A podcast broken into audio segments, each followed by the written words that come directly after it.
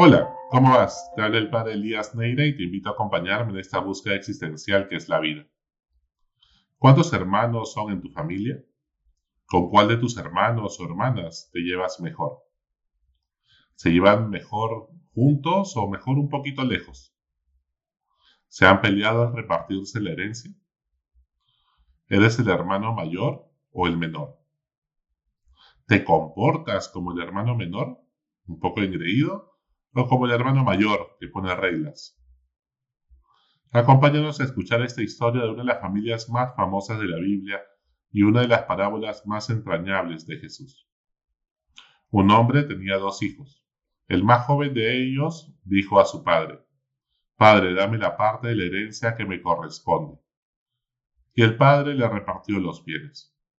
Cuando uno pedía la herencia, es porque en el fondo le está diciendo, al Padre, ojalá te mueras. Quiero tus bienes materiales, pero no quiero a ti viviendo cerca a mí. Prefiero que te mueras y quedarme con tus cosas, pero en el fondo no quiero que te metas en mi vida. Pero sin embargo el Padre le decide dar los bienes, respeta su libertad. Triste, pero sin embargo le deja espacio para que sea Él.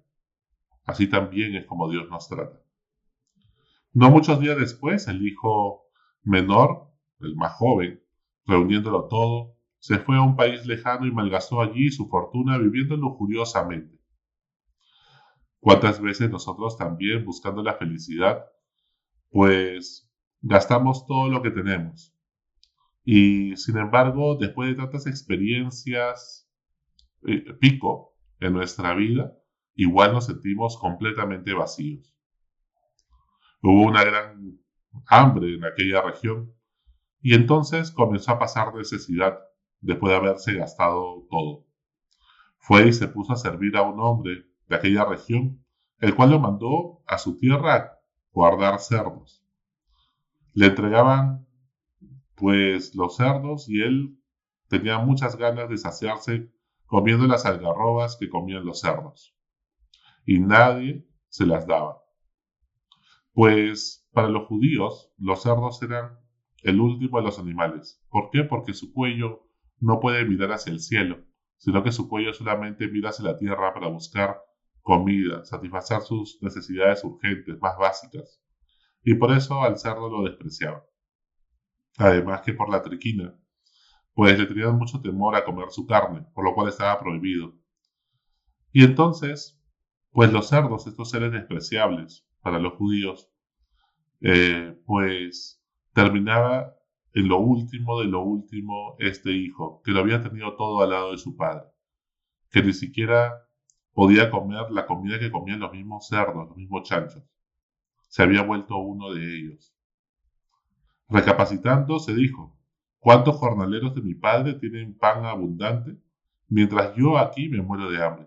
Me levantaré e iré a la casa de mi padre y le diré, Padre, he pecado contra el cielo y contra ti. Ya no soy digno de ser llamado hijo tuyo. Trátame como a uno de tus jornaleros. En ese momento el hijo menor no se había arrepentido de lo que le había hecho a su padre, simplemente que pasaba necesidad y estratégicamente era mejor en el cálculo volver a estar cerca a su padre. Prefería ser un jornalero, alguien que trabaja, alguien que está en planilla, pero que sin embargo en el fondo no ama al Padre. Era solamente una estrategia para estar un poco mejor a la desgracia en la cual estaba viviendo. Y entonces, ¿cuántas veces a nosotros nos pasa lo mismo? Nos volvemos a acercar a Dios, tratamos de poner nuestra vida en regla, tratamos de no hacer el mal solamente porque nos conviene, solamente no por amor, sino porque pues la culpa es la que nos mueve o para pasarla mejor. Pero sin embargo, en el fondo necesitamos los favores de Dios cuando nos pasa una desgracia, cuando alguna familiar está pasando alguna enfermedad. Pero en el fondo no nos hemos arrepentido, no nos hemos convertido, no hemos cambiado de mentalidad. No hemos llegado a amar a Dios, al Padre, a tratarlo como papá Dios, sino que simplemente pues nos conviene estar cerca a Él y pedirle sus favores y levantándose se puso en camino hacia la casa de su padre.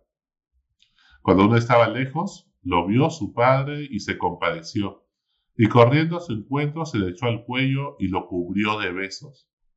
Comenzó a decirle el hijo, Padre, pecado contra el cielo y contra ti, ya no soy digno de llamarme hijo tuyo. Como también muchas veces nosotros nos inventamos de paporreta y revisamos varias veces repasando y ensayando la cara más triste y compungida, pero que en el fondo no sentimos nada por dentro cuando pedimos perdón a alguien. Porque en el fondo no lo sentimos, pero que sin embargo hacemos una mueca. Pero el padre no le importó. El padre es el que toma la iniciativa, el que sale corriendo al encuentro del hijo apenas el hijo da un paso hacia la casa. Inmediatamente el padre sale, lo llena de besos, lo abraza. Ese es Dios, el Dios que nos ama entrañablemente, el Dios que siempre mantuvo la esperanza en ti y en mí para que nosotros podamos cambiar. El papá que no espera que nosotros le digamos eso de paporreta, que los hemos inventado, sino que en el fondo nos ama primero, nos ama gratis, cuando ni tú ni yo lo merecíamos. Ese es Papá Dios. Seguramente el padre todas las mañanas salía a esperar al hijo, a ver en qué momento podía volver preocupado y angustiado por lo que pueda estar viviendo. Ese es el papá que ama, que ama de corazón. Pero el padre por eso dice a sus criados, pronto saquen el mejor traje y vístanlo, póngale el anillo en la mano, porque el anillo era el sello real de la familia. La imagen de Dios no se pierde. La imagen de ser hijo de Dios, de estar allí, de ser alguien de la familia de Dios, a pesar de lo que hagas. Así violes a alguien, así hagas las peores atrocidades, así tortures a alguien, así seas corrupto, si te conviertes de corazón y vuelves a la casa del Papá Dios en este tiempo de cuaresma.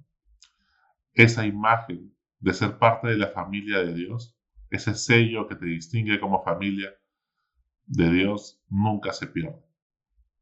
Y entonces le puso sandales en los pies. Trajeron el ternero cebado, el mejor buffet, para poder celebrar justamente un banquete, porque este hijo mío estaba muerto y ha vuelto a la vida. Estaba perdido y lo hemos encontrado. Y entonces todos se ponen a celebrar. A celebrar porque este hijo volvió a casa cuando hemos tenido a alguien que se ha perdido, que se ha alejado de Dios, es realmente una alegría el poder volver a ver que vuelve a la casa. Sin embargo, pues a pesar que muchas veces nos comportamos como este hijo menor y nos alejamos de Dios, malgastamos todos los dones, cualidades, talentos y regalos que Dios nos ha dado. Y sin embargo, cuando volvemos, Dios igual hace una fiesta a pesar que no volvamos con la herencia completa, porque Dios te quiere a ti y a mí, y por eso tenemos esperanza. Sin embargo, el hijo mayor estaba en el campo. Al volver y acercarse a casa, oyó la música y los cantos, y llamando a uno de los criados le preguntó qué pasaba. Este le dijo, ha llegado tu hermano y tu padre ha matado el ternero cebado por haberle recobrado sano. Y este hermano mayor se indignó y no quería entrar, pero su padre salió a convencerlo. Él replicó a su padre, mira, ¿cuántos años hace que te sirvo sin desobedecer ni una sola de tus órdenes? Y nunca me has dado ni un cabrito para divertirme con mis amigos. Pero en cuanto ha venido este hijo tuyo que devoró tu fortuna con meretrices, con prostitutas, has hecho matar el ternero cebado, el mejor de todos. Y entonces el padre le respondió, Hijo, tú sabes que siempre estás conmigo y todo lo mío es tuyo. Pero había que celebrarlo y alegrarse porque este hermano tuyo estaba muerto y ha vuelto a la vida, estaba perdido y ha sido encontrado. ¿Cuántas veces nos comportamos como el hijo mayor, que en el fondo tampoco ama al padre? Se ha quedado en la casa porque es su estrategia, su cálculo para quedarse con todo lo que queda de la herencia. En el fondo son las personas que siempre cumplimos todas las reglas, vamos a misa, cumplimos los mandamientos, nos comportamos bien, no somos corruptos, criticamos y juzgamos a los que sí lo son. Pero en el fondo lo hacemos por culpa, no por amor. No ama al padre tampoco el hijo mayor.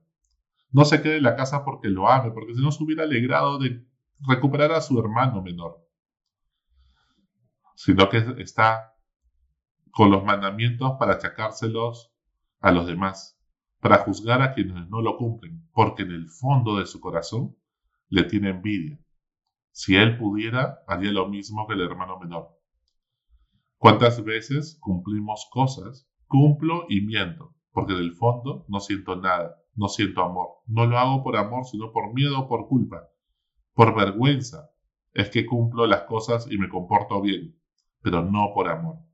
Y entonces eso hace que también estemos lejos de Dios. Fíjate cómo un hermano, el menor, se pierde yéndose lejos de la casa de Dios, de la iglesia. Y el hermano mayor se queda dentro de la iglesia, pero también está perdido porque también está, está lejos de Dios.